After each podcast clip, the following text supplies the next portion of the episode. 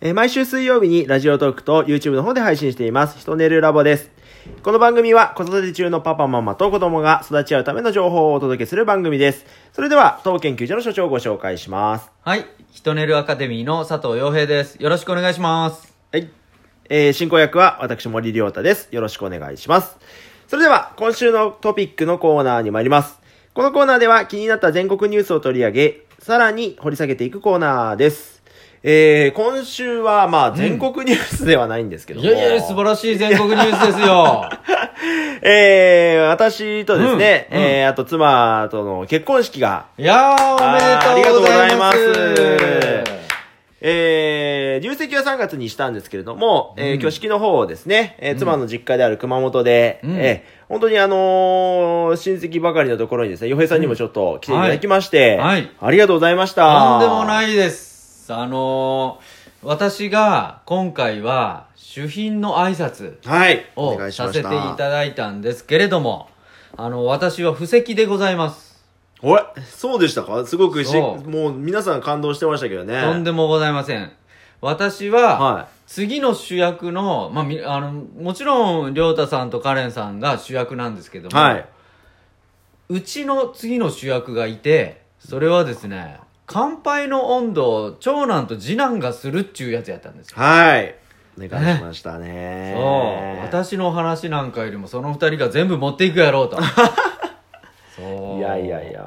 でね、あの、次男と長男がやったことは、うん。あのね、まずはね、あんな場で話をさせていただいたっていうことだけでも、すごい経験なわけ。うーん、それをやらせてもらって本当にありがたかったなとんでもないとんでもないうん、で、さらに言うとね、それの準備もね、子供が自分たちで、えーパソコンを開いて、はで、挨拶の、乾杯の挨拶の、い。うん。こう調べたりするんですようん。うんうんうん。でどう言ったらいいのかとかいうのを自分たちで調べて、うんその後にこのままパソコンの調べてネットの情報のまま言うとちょっとこう自分たちらしさが出ないから、うん。ちょっと自分たちのエピソードを書き始めたうわあすごいですね。ほんであの場でねこの「乾杯」っていうのも車の中でずっと練習しててね。そうああいうやっぱりあの機会があったっていうのは本当良かったんじゃないかなと思って。子供たちにとってもね。あいや、まあ本当にあのーポシブルとかでもですね、うんうん。乾杯の挨拶をしてて、で皆さんから、あの、すごくこうね、うん。えー特に次男のおうちゃんはね、うん。すごくそういうのをやってましたけどうんも、うん。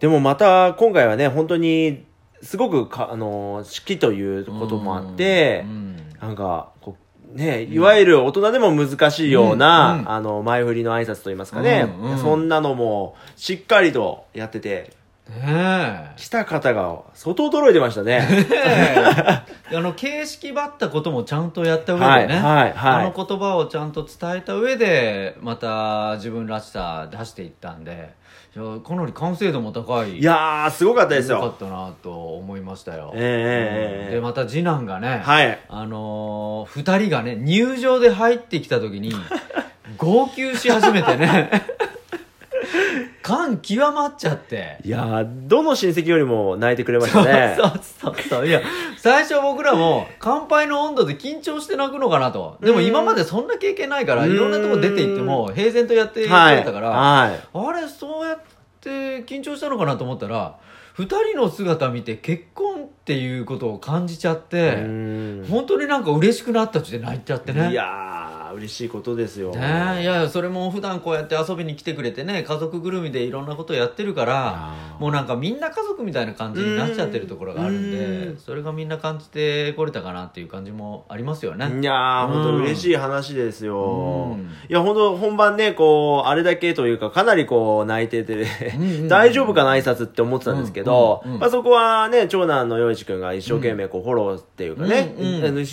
毅然というかね、うん。すごく一生懸命挨拶をしてて、うん。で、そうちゃんがこう話すタイミングになって、そうちゃんもね、うん。泣いてはいるものその時はしっかりと話をして、そう。切り替えもねうん。できたよね。いや、本当こちらが感動してしまうと言いますか。いやいやいや。でも結婚式そのものもねすごく良かったよ、いや、ありがとうございます。うん、というのがあの結構結婚式ってバタバタするじゃない。はいはいはいはい。でそんなんがもう一切なくてこう自分たちのペースでお祝いをしっかりできる空気やったからだから次はあれこれは次ってこうなんかイベント形式じゃないんで、はい。なんかもう美味しい料理を熊本の美味しい料理を楽しみながら2人を祝える空気っていうのがこれまたなんか僕今までになかった独特な結婚式の空気だなあと思って。あありがとうございます。うん、すごく良かった。ありがとうみんな、なんか本当こう、ゆったりとしたね、あの空気の中でお祝いができたっていうのが、これ新しい形のなんか結婚式でいいなっていうありがとうございますうん、すごく居心地が良かった。わあ、すみません。ありがとうございます。とんでもないです。おめでとうございます。ありがとうございます。はい。はいということで、まあ、今回、あの、結婚式にね、お子さんがそうやって活躍する場があったんですけども、うんうんあの、来た方々ですね、ぜひ、あの、好きに来たいということでその、お子さんの様子を見て、どんな子育てをしてるのかっていうのをね、うん改めてそんな話も、はい、聞かれたので、うんまたそんな機会が来たらですね、ぜひ、うんちょっとこう、またお話しいただければと思いまはいす。。はい。はい。では、続いて、ひとねるタイムのコーナーです。このコーナーでは皆さんからいただいた子育ての悩みや疑問について募集し、共に考えていくというコーナーです。えー今週いただいているのはですね、えー、こちらですね。うん。えー、お父様かな？はい、うん。えー家族会議に取り組んでいるんですが、うんうん。話があちこち行ってしまってうまく、うんえー話が進みません、うん。えーどういった形で話をしていけばよろしいでしょうかとはい。いうことなんですが、洋平さん。はい、はい。これもねよく、まあ、ファシリテーターを教えてほしいっていうねはい話もよくあるんですけど、まあ、まさに会議とかもね会社の会議でもあったりするし家族会議でもよくある風景でですねあのうちの子供たちも最初はそうでした。うん、でちょっとちゃんとみんなで話そうかって言って話すようするんだけど、まあ、こっちはねあんまり重苦しくすると、うんうんうん。会議そのものが重くなるし、うん。面白くないし会議って嫌だなって思っちゃうからだから楽しい雰囲気をっていうかまあ自分が楽しみたいからね、はいそういうふうにするんだけど、うん。やりすぎるとね子供たちが言うのがね「イエーイうんこうんこ」とかね。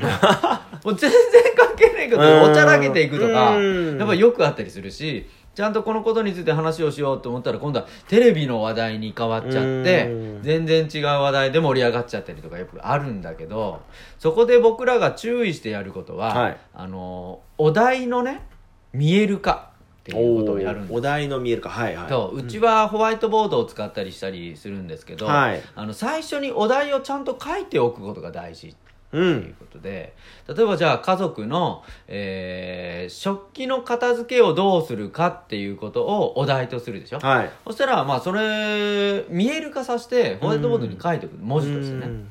でそのことについてこういろいろこうああだこうだって言って話をしとってでどんどんずれていった時に最初はね「こらじゃああのちゃんとこのお題にとって」って言ったり最初しよったんだけど今時はねもうずれていったら指をさすようにする。うーん。言わなくてもうん。自分で気づけるようにしてあげた方がうん。後々いいでしょ？うん。言われてやるようなレベルの子育てなんか、うん。やっぱまだあのそこまでのレベルでしたくないから、はい。自分で解決できるようにしてあげたいのでだからね指をさす。うーん今はこれなんだけどみたいな感じで、はいはいはい。そしたらね自分でハッと気づいてで修正し始める、うん。でそれが慣れてくると指をささずにでももうちゃんとこうできてくる。うんうん。というのがあのまたね家族会議でいらんことを言い過ぎちゃって、うん。伸び伸びになるっていう経験もしてるの、早くご飯を食べ終わってなんか自分の時間をゆっくりしたいのにまだ話し合い続けんのって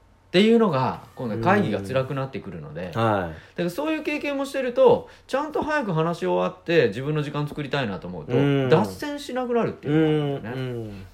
だからまあ今の時点でちょっとこう話がまとまらないんですっていうのもあのそれも僕はいい体験だなとうん思います、うん。うんそれを繰り返しながらこんなんじゃ終わらないよねっていう体験をしてるからじゃあもう少しちゃんとまとめていった方がいいよねとかね、うん。そういうふうに変わってくるっていうのがあるんですね、うんうんうんうん。あとたまに来る、あのー相談としてね、はい。まとめ方がわからないああそうですうねん。先生をやってる時にまとめるとかなんかこう技術とかあるの？いやーあのー実はですね私去年とか学級会の話し合いなんかも、うん。すごく研究をしてた学校だったので、まあ、すごくそういう話をしたんですけどもやっぱり今洋平さんが言ったみたいにそのお題があって、うん。であのそのお題を達成するための小さな小お題みたいなのが3つぐらいあって、うんうんうんうんっていう形ですね。でまあ大体のその話の結論としては、何か決まり事、決め事を、まあ目指すみたいのが、うん。まあそれは、なんかこちらから言うではなくて、まあ子供たちの中の発想として、うん。何かの達成っていうのが決め事っていうのがどっかあるのかなって思いながら、うんまあでもそれで終わりにするのもちょっと嫌だなって思いながら、うん。なんかいいまとめ方がね、うん。そこだけに集約される方法じゃなくてあればちょっとぜひ私もお聞きしたいなと思うんですけど。このねまとめるっていうのはね、かなりレベルが高いこと。はいはいはい脳のあの活用度があのやっぱり高レベルじゃないと、うん。いろんな集約ってできないね。うん。だからそれをいっぱい練習してできるようになったらそれはそれこそいいんだけど、はい。子供たちと一緒にやるレベルだったら、うん。あの次の一歩を行動アクションのところをうん。まとめてしまうっていうだけでいい、うん全部きれいにしようとするとすごく難しくなっちゃうんで、はい。だからじゃああのー片付けの話し合いで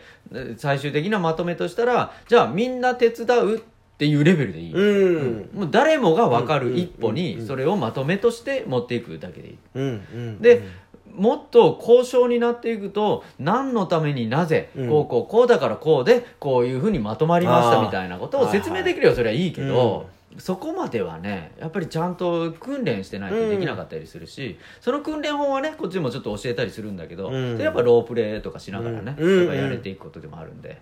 うんいや、まあ、私の場合はね、学校の、あの、現場なので、うんそこの決め事っていうところにはちょっと集約されがちですけども、うんうんうんうんまあ、家族の良さってのはその辺ですよね。そうそうそうそうそうそう、んうんそんななんか綺麗にしなくていいよっていうところはい。はいということで、えー、早いものでエンディングでございます。この番組に関するご意見や質問は、インターネット検索でヒトネルアカデミーを探していただいて、LINE アットに登録していただきますと、えーこのような、えー質問が送れるようになっておりますので、えーぜひよろしくお願いします。はい。では今週もありがとうございまはい、した。ありがとうございました。